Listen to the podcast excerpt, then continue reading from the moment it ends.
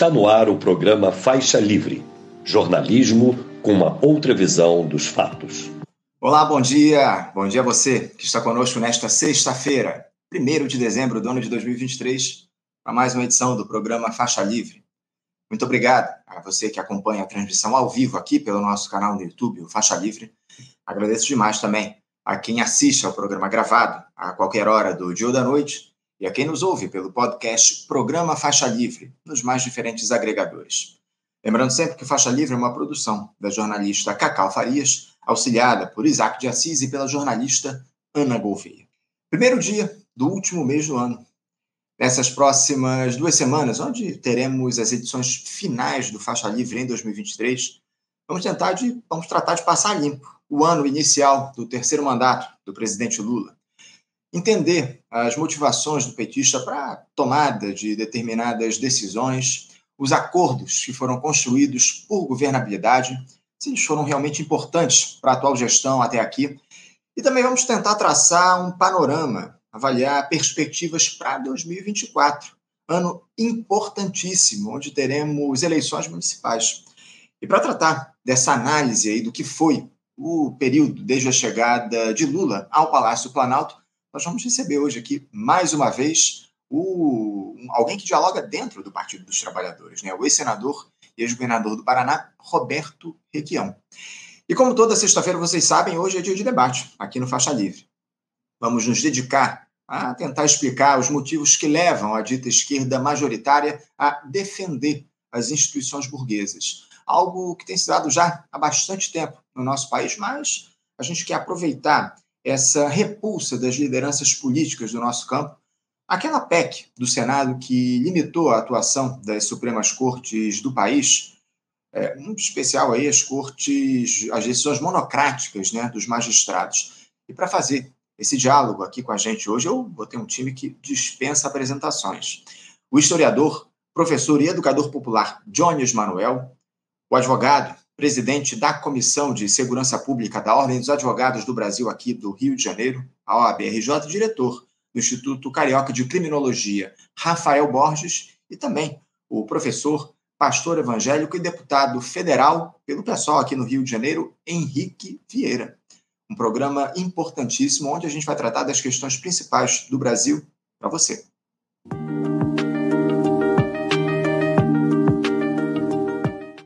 Bom, gente, dando início aqui às nossas entrevistas nesta sexta-feira, eu saúdo com muita alegria, mais uma vez, o ex-senador e ex-governador pelo Paraná, Roberto Requião. Senador Requião, bom dia. Bom dia, Anderson. Prazer bater um papo com você. Prazer é sempre. nosso, Requião. Prazer é nosso sempre te receber aqui no Faixa Livre Requião, um habituê aqui do nosso programa, sempre esteve aqui conosco. Inclusive, Requião, Faixa Livre completa 29 anos agora na próxima terça-feira, e você faz parte dessa história diretamente aqui. Você sempre esteve conosco né, nessa trincheira, fazendo esse diálogo importante para a classe trabalhadora. Enfim, eu agradeço muito pela entrevista de hoje e por todo o seu histórico aqui com a gente nesses quase 29 anos de história. Mas, Requião, a, a gente entra aí no, no, último mês desse ano que foi repleto de desafios, com o governo, do ponto de vista popular, em queda nesse momento. Mas no que diz respeito ao atendimento das demandas de uma institucionalidade burguesa, ele vai muito bem, obrigado.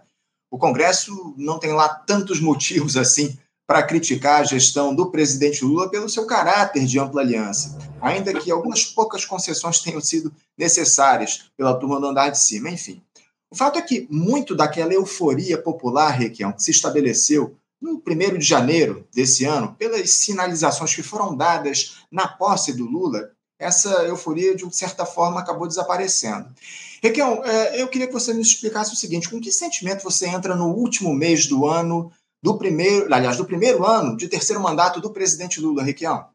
Anderson, é evidente que esta Frente da Esperança descaracterizou o que a gente esperava de um governo de transformação que seria o governo Lula. Eu nunca me opus à Frente de Esperança. Eu sabia que nós não podíamos estreitar o processo eleitoral. Mas o governo hoje é um governo de centro-direita, claramente de centro-direita. É um governo que está consolidando o liberalismo no Brasil.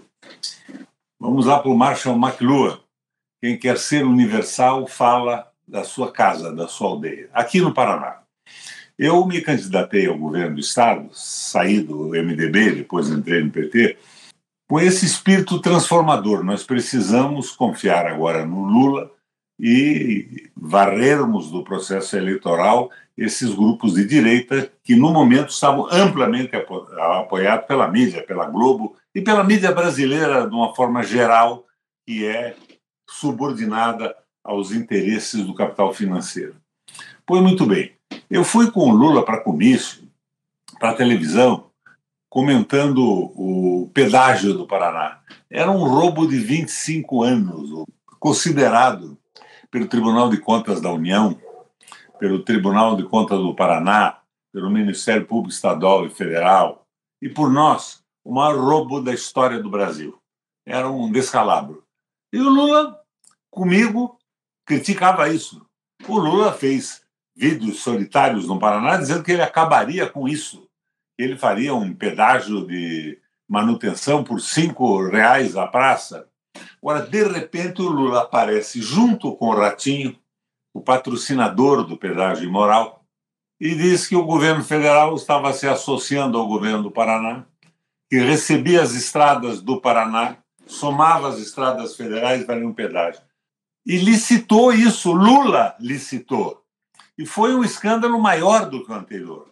Para você ter ideia, o primeiro lote foi vencido por uma empresa de um paraíso fiscal das Ilhas Caimã. Você sabe o que é um paraíso fiscal?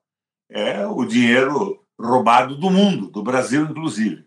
E uma empresa de paraíso fiscal nada tem a ver com engenharia, com manutenção de estrada, é para ganhar dinheiro de todas as formas. Então, aconteceu isso. Posteriormente, eles resolveram vender a melhor empresa de energia elétrica do Brasil, que é a Copel. Quando eu fui governador, eu mantive aqui, com a Copel na mão, a tarifa mais baixa do Brasil.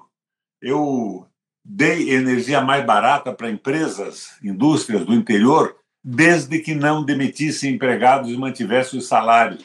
Batemos recorde de carteira assinada o desemprego aqui no Paraná foi menor do que no conjunto do país, naquele momento em que o Lehman Brothers quebrava nos Estados Unidos e tudo mais. A nossa companhia de saneamento, Anderson, é um exemplo também, a Sanepar. Ela está sendo vendida agora por PPPs patrocinados pelo BNDES. Está sendo fatiada e vendida. O que, que é isso? É o governo federal fazendo isso. Quando a Copel foi vendida, o governo federal não esboçou um gesto de contrariedade.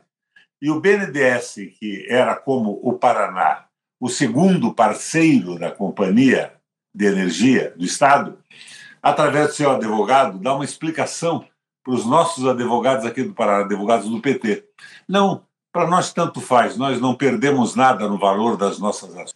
Então, é um processo brutal de consolidação do liberalismo. Então é isso que eu vejo, é a consolidação do liberalismo. Não é nem mais nem menos do que isso. E hoje ainda tem coisas mais estranhas. O governo do estado é concessionário do Porto de Paranaguá. Ele está tentando, está em processo de privatização do Canal da Galeta. É um pedágio no mar para a entrada do porto. E você sabe que, como é uma concessão, isso tudo está subordinado à União. E eles estão permitindo e facilitando isso tudo. Então, é um governo de consolidação do liberalismo. Isso é terrível. Agora, o discurso do Lula é diferente disso. Mas o discurso do Lula não tem nada a ver com a prática do governo. E cá entre nós, a prática é o critério da verdade. Sim, sem sombra de dúvidas. Eu, eu tenho feito muito essa crítica aqui no programa, tenho feito essa análise aqui com os nossos comentaristas. A, a prática desse governo está muito deslocada dos discursos do presidente Lula, especialmente dos discursos que ele faz em âmbito internacional. Né? Toda hora ele vai lá uh, para fóruns internacionais, fala sobre democracia consolidada, fala sobre a necessidade de, de, de, atendimento às demandas da população pobre, das mais diferentes regiões do mundo, mas o que a gente observa aqui no Brasil fala especialmente a respeito da necessidade de se valorizar as empresas estatais, mas aqui o que a gente vê é uma situação um pouco diferente daquilo que Lula desenha lá fora. Agora, Raquel, eu queria aproveitar que você tratou dessa, dessa prática do Lula diferente do discurso dele, porque há muitas críticas uh, pelo fato do presidente ter deixado de escutar a esquerda dentro do próprio PT, Requião, para atender algumas demandas aí do Supremo Tribunal Federal e do Congresso Nacional também, como aconteceu aí nessas indicações, tanto para a Procuradoria-Geral da República como para o Supremo Tribunal Federal. O Flávio Dino e o Paulo Gonet foram recomendados pelo Gilmar Mendes e pelo Alexandre de Moraes, ministros do STF, tiveram inclusive resistência dentro do próprio Partido dos Trabalhadores. Requião, é, quem é que o Lula ouve nesse terceiro mandato? Se é que ele ouve alguém. As lideranças do PT estão certas em pedir para que o presidente leve em conta as opiniões do próprio partido? Olha, eu nunca mais fui ouvido. Depois da eleição, eu nunca mais tive contato com o Lula e com a cúpula do PT. Eles fazem tudo isso à margem da gente. E eu gosto de lembrar também que na campanha eleitoral, que eu entrei de cabeça para ajudar a tirar o Bolsonaro e eleger o Lula, o Alckmin não veio fazer isso comigo no Paraná. Não veio sequer uma vez ao Paraná. Foi o estado em que ele se ausentou. E o pessoal fez uma aliança estranha aqui. O movimento do Lula, aqueles grupos é, para eleger o Lula, me excluíram como candidato a governador. Era só Lula, inclusive o MST, era Lula presidente. Não falava no tal do Roberto Requião. Era uma maneira muito provável de deixar alguns caras que estavam ligados ao governo trabalharem para o Lula bem. Então, não se criticava o Ratinho, mas, em compensação, o Ratinho não se incomodava com a campanha majoritária do Lula. Então, eu, eu como eu entrei nisso para ajudar, eu sabia que era muito difícil a minha eleição, eu estava 12 anos fora, praticamente, da política do Paraná, eu me dediquei à política externa, eu fui presidente do, da Euro, Eurolat, co-presidente da, da Eurolat, o, a, o europeu Latino-América, né? e eu fui, fui presidente brasileiro do Parlasul, do Parlatino, com sede no Uruguai, no Panamá, mas eu entrei para ajudar. Fui completamente excluído. O Lula fez dois ou três debates nacionais pela televisão. Ele me contemplou com elogios que me deixavam envaidecido.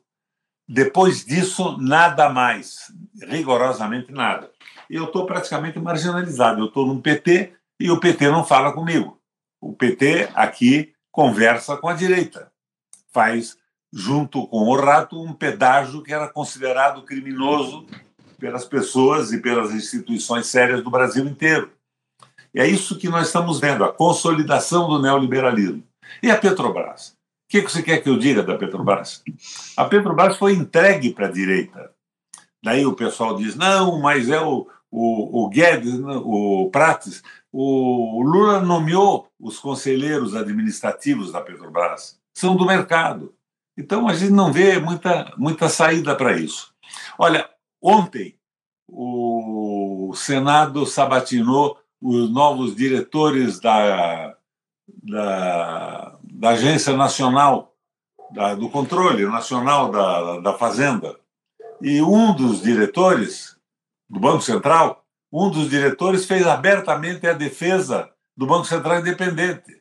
Então, como é que você quer que eu entenda isso? É a consolidação desta visão de direita. O Haddad propõe o arcabouço. Uhum. O arcabouço nada mais é do que o teto. O teto ensaiado lá atrás pelo Temer e adotado também pelo Bolsonaro. Então, nós estamos vendo a consolidação desta visão de direita. E parece que eles acreditam nisso, não é? O Haddad, que é um cara sério, insisto nisso, não, se me contarem que o Haddad comprou um hambúrguer com dinheiro público, eu desminto e não acredito. Mas ele está acreditando nesse liberalismo econômico. Então, o, Região, eu, eu, me, me permite me permite uma questão, e essa tua afirmação me permite trazer um questionamento aqui. Essa visão que há de setores aí dentro do PT a respeito do diálogo mais próximo com os neoliberais. Essa é uma visão majoritária dentro do partido ou de fato isso é muito setorizado? Porque se for é, a, visão majoritária, isso é muito preocupante para os rumos da esquerda nos próximos anos, não, Riquelme?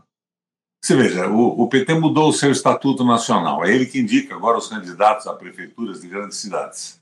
Aqui no Paraná, eles querem lançar um cara que votou abertamente pela cassação da Dilma, que foi vice-prefeito do Richa. e que, segundo consta para a gente, tem secretários de Estado no governo do Rato nomeados por sua indicação. É um descalabro isso, é um descalabro. Então eu vejo de uma parte do PT, tem gente boa para burro, viu? Por isso eu não saio do PT hoje. Mas eu vejo de uma parte do PT é, essa euforia de vamos ganhar eleições para disputar cargos, posições, sem se incomodar muito com a direção política e econômica do partido, do Brasil, no caso aqui do Paraná, das prefeituras. É uma coisa rigorosamente ridícula. Eles são estranhos àquela política que nos levou a apoiar o Lula na campanha. É uma coisa realmente muito estranha. Eu quero só fazer uma observação aqui para não me entenderem. É, aquela história do Banco Central Independente. Uhum. Teoricamente, Anderson, o Banco Central Independente não é mal. Por que, que não é mal? Porque um governo irresponsável, numa véspera de eleição, pode fazer com o Banco Central o que fez lá o, o Massa na, na Argentina: distribuir dinheiro, complicar a situação econômica do país para tentar ganhar uma eleição. Lá não deu certo. Não deu certo, entre aspas, entre comilhas, porque o governo tinha 75% de rejeição e o Massa acabou fazendo 44,5% de votos, porque distribuiu dinheiro, a política compensatória, as benesses. Então, eu acho que o Banco Central devia ter uma certa independência em relação a esta possibilidade de ser manipulado por uma visão política tola. Isso podia ser feito um projeto de lei que estabelecesse limites para a ação do Banco Central. Ele teria uma certa independência para escapar dessa manipulação de véspera de eleição, mas teria limites. A inflação deveria ter um, a Selic, um determinado limite. Isso podia ser feito com tranquilidade. Eu, inclusive, com alguns economistas, é, redigi um projeto e mandei para alguns companheiros lá do, do, do Senado e da Câmara. Eu mandei uma cópia para Glaze Hoffman, mandei uma cópia para o Gás, Bom Gás, e dei uma cópia para Jandira também. Manter essa independência para não, não, não viabilizar que o Banco Central seja manipulado eleitoralmente de uma forma sórdida que prejudica o país e desequilibra a economia, mas estabelecer limites para não poderem fazer o que estão fazendo hoje.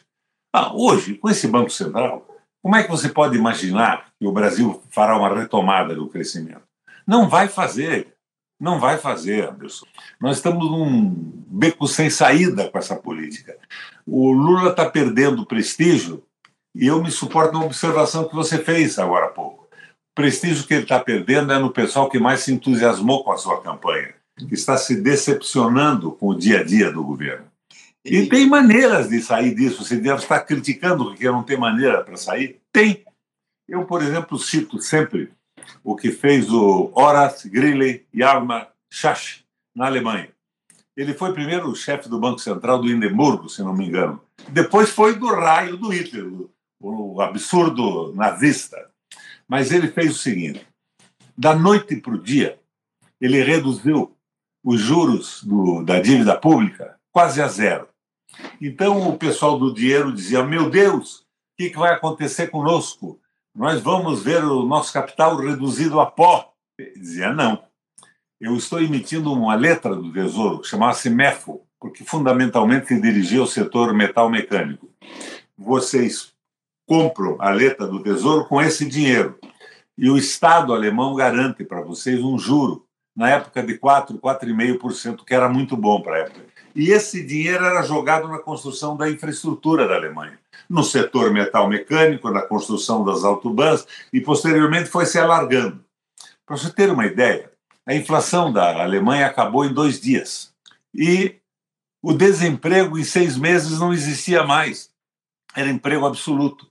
Porque o Schacht, que era um economista liberal, quando teve poder na mão, se transformou num economista alemão, preocupado com a Alemanha. Isso é um, é um exemplo maravilhoso. Mas não é isso que nós estamos vendo acontecer. O Haddad bate na mesa e não quero dinheiro público investido no Brasil, eu quero capital privado levante o país. Olha, minha gente, isso é ridículo. Com esse juro, principalmente, é ridículo. Eu imaginei, num determinado momento, por exemplo, que essa letra, que é moeda não moeda, né, é uma letra que apropria-se do capital financeiro e transforma o capital financeiro num capital produtivo. Podia ter um programa especial dando apoio aos fundos de pensão. Uhum. Eles não precisavam jogar mais nessa incerteza de investimentos em que vão acabando de lapidá-lo num processo de corrupção conhecido no país inteiro. Então, podemos dar a um fundo de pensão um rendimento, numa letra para investimento na infraestrutura do Brasil, um rendimento assegurado pelo governo um pouquinho maior do que a inflação real. Eles não teriam o risco de perder recursos e estariam colaborando com o desenvolvimento do Brasil. E os fundos de pensão têm um terço do capital aplicado nas bolsas. Muito bem lembrado. Ô, ô Requião, é, eu estava conversando ontem aqui com alguém que você deve conhecer bem, inclusive, Gilberto Carvalho, que foi, durante muito tempo, uma figura muito próxima do presidente Lula, foi secretário-geral da presidência durante os dois primeiros mandatos, oito anos em que Lula teve lá no Palácio Planalto, e ele estava me falando aqui, o Requião, a respeito do fato de o Lula é, ter de ser essa mola propulsora da mobilização da esquerda aqui no nosso país, de unificar a classe trabalhadora, de fazer um diálogo mais próximo uh, com os trabalhadores do nosso país, enfim, com as instituições, com as organizações de base. Uh, eu, evidentemente, concordei com a postura dele, algo que eu tenho defendido aqui ao longo dos últimos tempos, e muito me alegrou saber que há vozes uh, relevantes dentro do PT que têm essa visão, como é o Gilberto Carvalho. Requião, é, é, importante, é evidente que o, o Lula ele precisa atuar justamente nesse sentido, de unificar, de mobilizar a classe trabalhadora. Agora, é evidente que esse não é um papel apenas do presidente da República. Uh, como é que você vê hoje as esquerdas atuando na base? Porque a gente falava muito tempo atrás, uh, uh, já há muito tempo a gente falava a respeito dessa, do fato do, do nosso campo ter abandonado as periferias, o diálogo mais próximo com a base espaço que acabou sendo ocupado especialmente pelas igrejas neopentecostais aqui no nosso país, e hoje a gente tem o que tem. Uh, nesse momento uh, da disputa que está colocado, nesse momento em que nós temos um governo de centro-esquerda no Palácio do Planalto, você vê a esquerda voltando a fazer esse diálogo com a base? A esquerda aprendeu com os erros do passado, Requião? Não. Não, não, não, não existe uma base progressista no Brasil são os entreguistas e os nacionalistas. Eu acho que o neoliberalismo e a ambição pessoal de obtenção de cargos, de nomeações no governo, imobilizou todo mundo. Você veja, eu te coloquei essas questões que ocorreram no Paraná, com a Copel, com a Sanepar, não é? e com o pedágio. Não vi deputados do PT se levantando contra isso, a não ser alguns aqui, dois ou três na Assembleia Legislativa do Paraná que todo mundo na base esperava que o Lula fosse o puxador desse discurso progressista.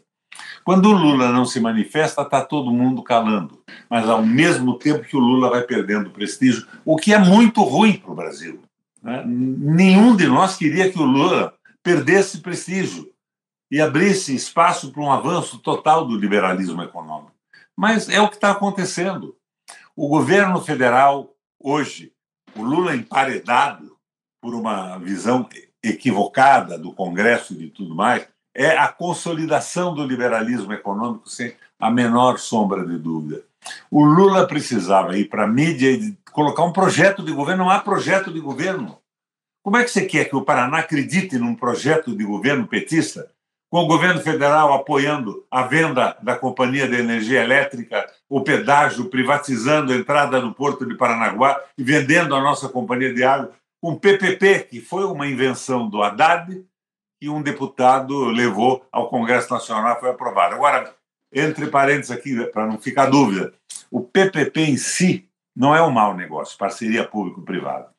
Por que, que não é um mau negócio? Se nós temos um setor da economia é, atrasado em relação a tecnologias avançadas de outros países e nós precisamos fazer com que esse setor cresça no Brasil, nada de mais uma parceria público-privada para que o Estado assimile essa tecnologia que é mal conhecida no Brasil e avance nesse sentido. Mas vender empresa pública com PPP não tem o menor sentido. Então, nós estamos vendo um desvio nesse processo e não há proposta de governo. Agora, essa história de que tem a governabilidade, para mim é conversa mole. Eu fui senador por 16 anos, eu fui deputado estadual, eu fui prefeito da minha cidade e governador do estado do Paraná por duas vezes. Se você tem um projeto e discute com clareza, você tem o apoio da, das assembleias e dos parlamentos. Nós não temos projeto. Ficamos naquela tolice, ao invés de um projeto brasileiro, fazer a compra de apoios através do, do, das emendas secretas, que são mantidas até hoje. Uhum. Daí nada anda. Porque se um companheiro de partido, do meu partido mesmo, do PT, verifica que o governo está dando dinheiro para comprar o voto de um sujeito que disputa a eleição com ele na mesma área, ele vai querer dinheiro também, senão ele não vota mais. Uhum. Agora, um discurso do Lula com um projeto, por exemplo, dizendo: eu vou baixar a taxa da Selic dos, do, dos juros no Brasil, para que isso seja como fez o Schacht lá na Alemanha, investido na infraestrutura. Você acha que alguém votaria contra? Abertamente? Não, mas não tem projeto. O, o, o, discurso do Haddad é o discurso do liberalismo econômico. Eu faço sempre uma ressalva, eu gosto muito do Haddad, mas ele está errado. E a gente tem que comentar esses erros e tentar corrigir. Nós estamos entrando numa situação muito ruim. Eu vejo, ah, baixou o preço da carne, baixou um pouco, sim, em função aí da, da falta de compra pela China, um bloqueio aqui e ali, mas o resto subiu. Sim, sim. Um azeite de oliva subiu 37%. Se vai, eu vou no mercado, fico escandalizado com os preços. Daí eu vejo na televisão a Petrobras com comerciais incríveis. Eles vão produzir energia alternativa. Alternativa porra nenhuma, eles estão é acabando com a empresa. Eles estão distribuindo dividendos fantásticos uhum. em função de preços internos que são verdadeiramente uma estupidez. Aí a IPET denuncia todo dia o custo de um petróleo, gasolina ou diesel produzido em nossas usinas, extraído da nossa terra e do pré-sal, vai a R$ 1,10. E nós estamos pagando R$ 5,90, R$ 6 no posto. Por que isso? Nós não temos a Petrobras distribuidora mais entregar. Então uhum. fica a conversa mole. Por que, que não há conversa mole de retomar a Petrobras distribuidora? De transformar, por exemplo, com esse preço absurdo da Petrobras, utilizar esse recurso é, no incentivo ao desenvolvimento do país, com a uhum. Petrobras investindo em refinarias, impostos novos. Não, não é isso. Prates mente na televisão, a meu ver, e todo mundo cala a boca. O, o, o Riquelme, o que eu acho curioso é que nesse momento que está colocado, parece que o Alexandre Silveira, que é um ministro de Minas e Energia, foi muito criticado quando foi indicado pelo Lula, parece que ele tem tomado uma posição, por incrível que pareça, mais responsável que o próprio Prates, né? É uma posição que diz respeito à sua pretensão de disputar o governo em Minas Gerais. Né? O Alexandre Silveira é um ilustre delegado de polícia que agora é o ministro das Minas e Energia. Não, não toma posição alguma também. Concordou e elogiou a privatização da Eletrobras várias vezes, que era irreversível. Não, não é por aí. Não é por aí. E, e o Lula. O Lula vou abrasileirar o preço da Petrobras. Põe o Prates lá, que era lobista da, da Shell e, e operador de, da, dos setores privados da indústria petrolífera e bota um conselho de administração também com sintonia com a privatização da empresa. Como é que você quer que eu acredite nisso? E vem o joguinho de publicidade, dia e noite de publicidade. A Petrobras tinha que investir o dinheiro. Se está ganhando muito, vamos admitir que ela podia, num determinado momento, por determinação do governo, transformar isso em investimentos brutais para alavancar a economia brasileira. Mas não, ela mantém o exagero dos lucros imorais para distribuir renda para os sócios privados. Agora, onde é que começou isso, Anderson? Fernando Henrique acabou com o monopólio, estabeleceu a concessão. Depois disso, o Haroldo Lima tentou corrigir com a partilha, em que a Petrobras era dona de 30% de todos uh, os postos novos abertos, não é? E que havia aquele fundo que a Dilma criou, que era um fundo para educação e para a saúde com os lucros. Vamos lá, que a gente poderia até considerar num determinado momento isso. Eu teria uma orientação diferente dessa. E, e daí, o que, que aconteceu na sequência? o Fernando Henrique tinha vendido ações da Petrobras na Bolsa de Nova York. O Lula vem e vende também. Foi um erro. Você sabe que hoje 77% da Petrobras não é brasileira? Nós temos pouco mais de 30% ou 34% das ações da Petrobras. Você sabe que eles diziam, não, a, a posse majoritária das ações ordinárias e a Golden Share nos permite o domínio da empresa. Não é verdade. Quem domina é a Bolsa de Nova York, que tem 40% das ações, e, por via de consequência, a justiça norte-americana. Então, é erro em cima de erro, e ao mesmo tempo tento o escapismo de dizer que estão trabalhando com energia alternativa. É uma piada isso, Anderson.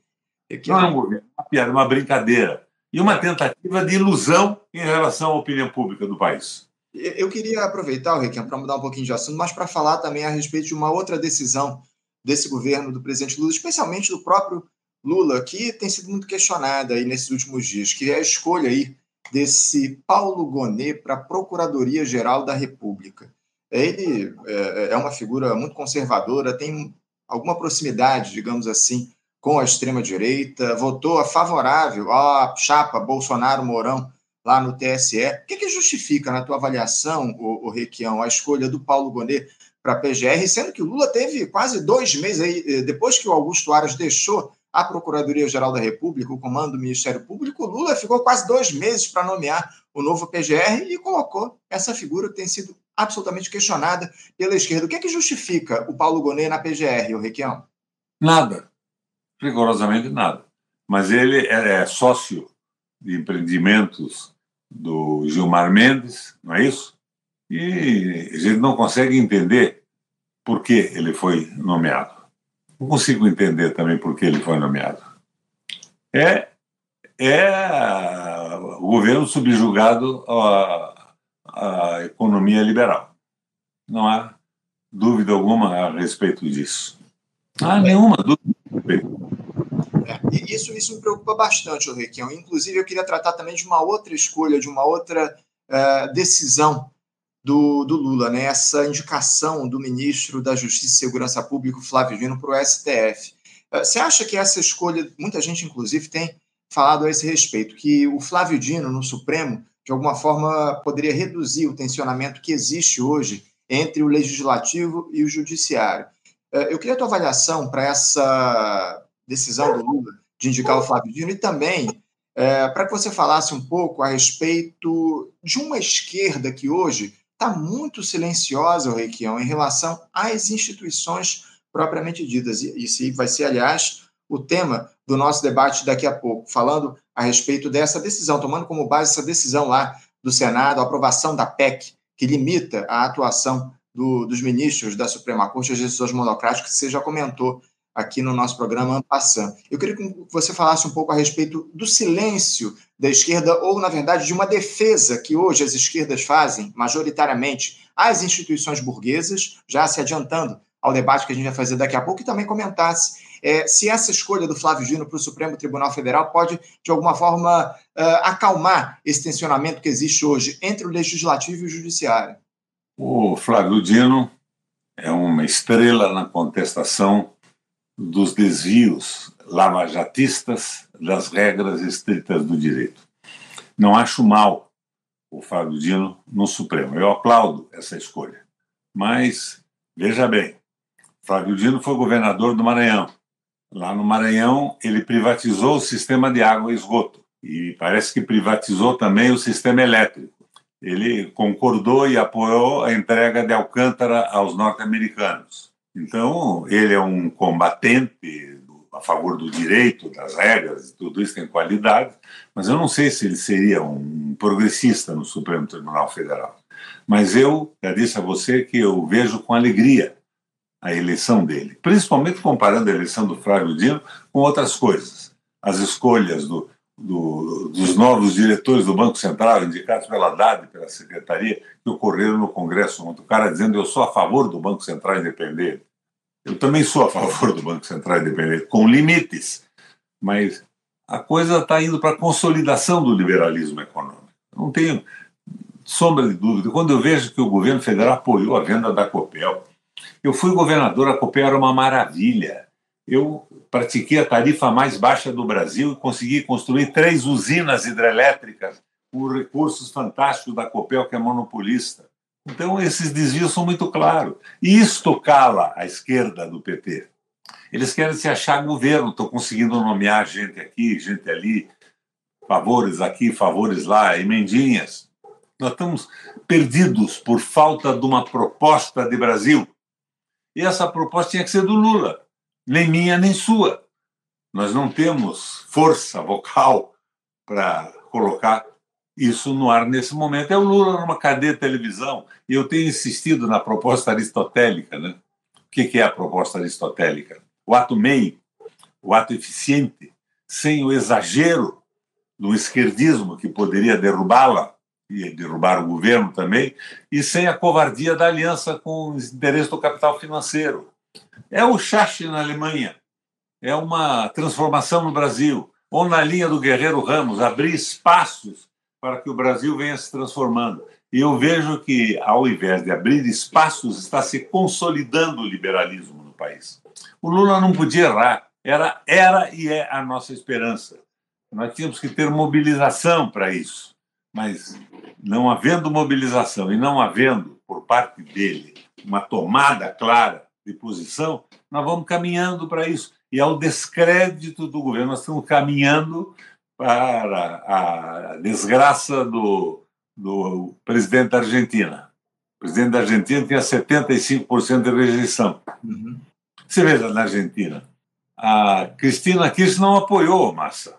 Ela se retirou da campanha, porque o Massa foi o cara que se insurgiu contra ela lá atrás, quando ela quis taxar com impostos os produtos naturais exportados pela Argentina para conseguir, de certa forma, reforçar a política compensatória e iniciar um processo de industrialização.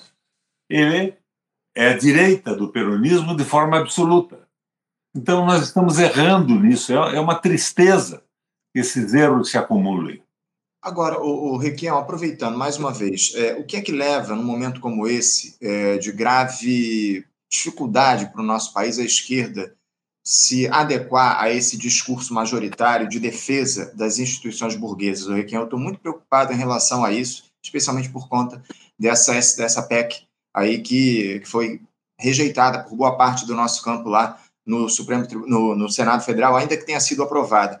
Que é que leva, nesse momento, Requião, a esquerda a adotar esse discurso, e não só nesse momento, isso já vem já há algum tempo, da esquerda ter, querer defender as instituições que têm um caráter único e exclusivamente burguês, de proteção da, da alta burguesia aqui no nosso país, de defesa dos interesses dessa turma? A esquerda está se divertindo, do italiano divertere, desviar do que importa. É uma conversa mole para consolidar o liberalismo. Fascismo no Brasil. Ah, o que, que tem a ver o fascismo do Hitler? Claro que há um autoritarismo, uma coisa meio tola desse pessoal bolsonarista e tudo mais. Mas esse discurso é para desculpar o fato de não terem não estarem fazendo nada pela transformação. É uma tristeza isso. Divertir, desviar do que importa. Tá, então, a Petrobras está na mão do capital internacional, está uhum. sendo vendida. Por que, que não reverteram as vendas da Petrobras? Como é que nós podemos ter petróleo barato com a, a Petrobras distribuidora na mão da economia privada? Não tem cabimento isso. Uma, uma criança que estuda economia vai entender isso.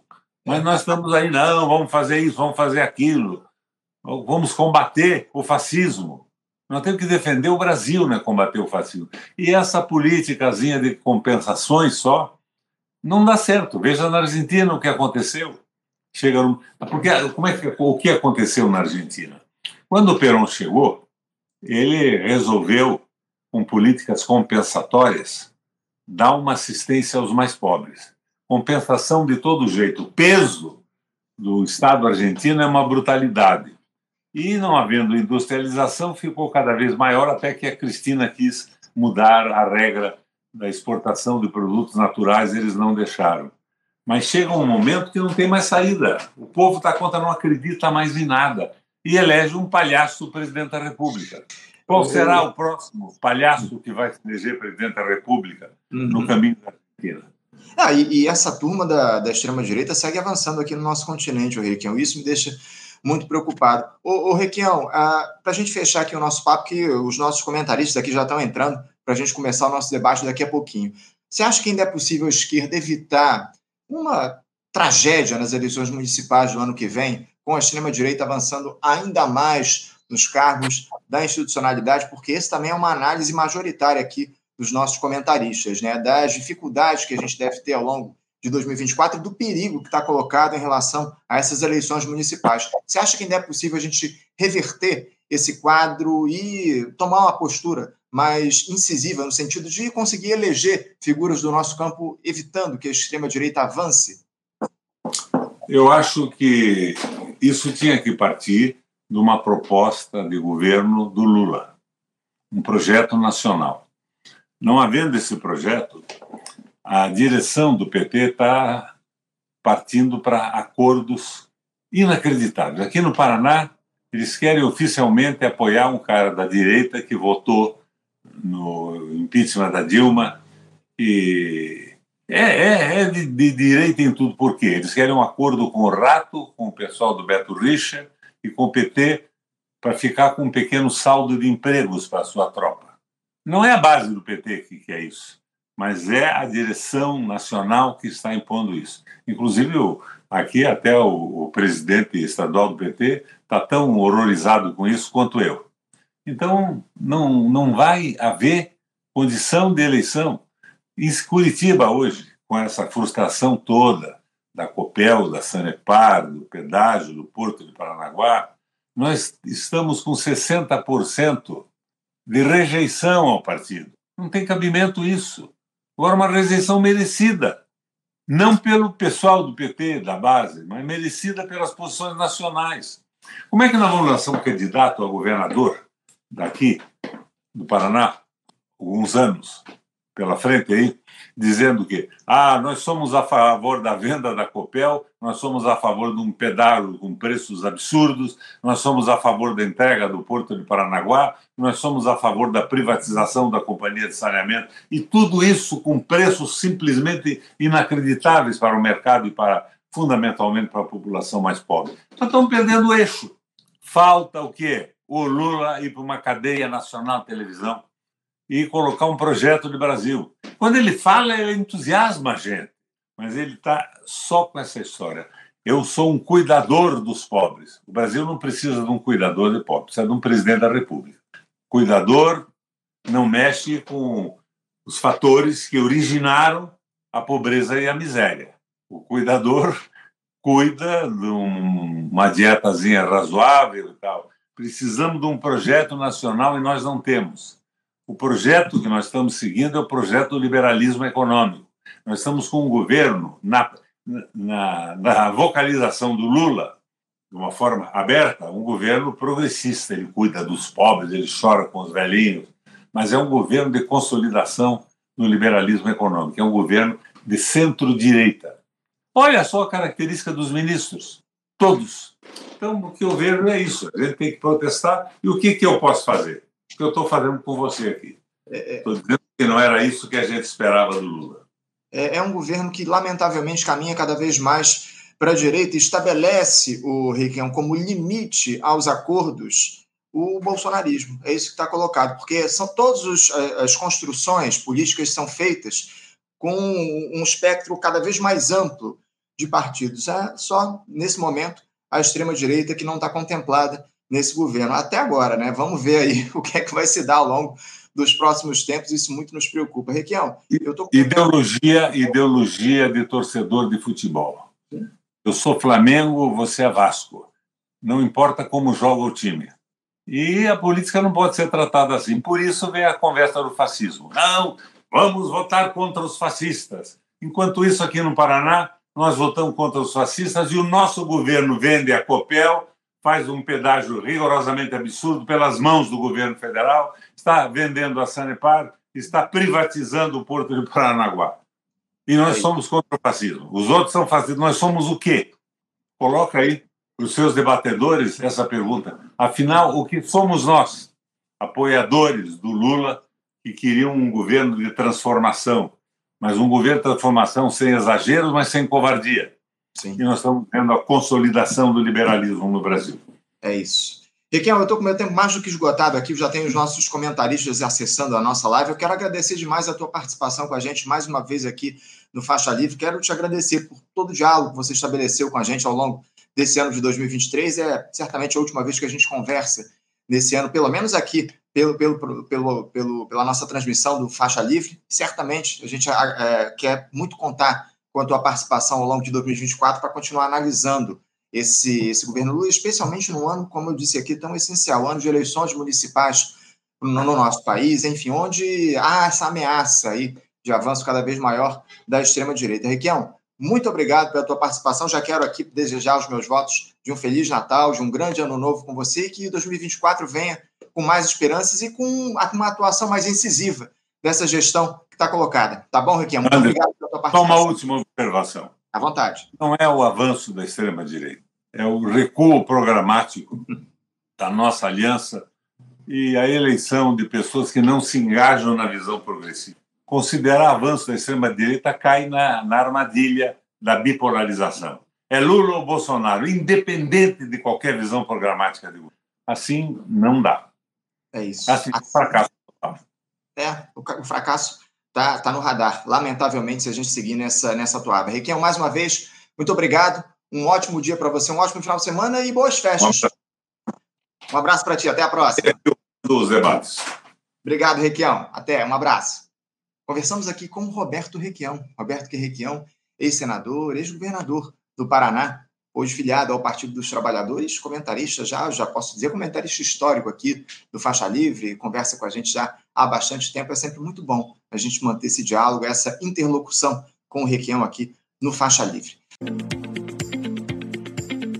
Você, ouvinte do Faixa Livre, pode ajudar a mantê-lo no ar. Faça sua contribuição diretamente na conta do Banco Itaú, agência 6157, conta corrente 99360, dígito 8. Esta conta encontra-se em nome do Sindicato dos Professores do Município do Rio de Janeiro e região, o Simpro Rio, uma das nossas entidades patrocinadoras, mas seus recursos são destinados exclusivamente para o financiamento do nosso programa. Você pode fazer sua doação de qualquer valor, utilizando também a nossa chave Pix, que é ouvinte@programafaixalivre.com.br. Sua contribuição é fundamental para a manutenção desta trincheira progressista no ar.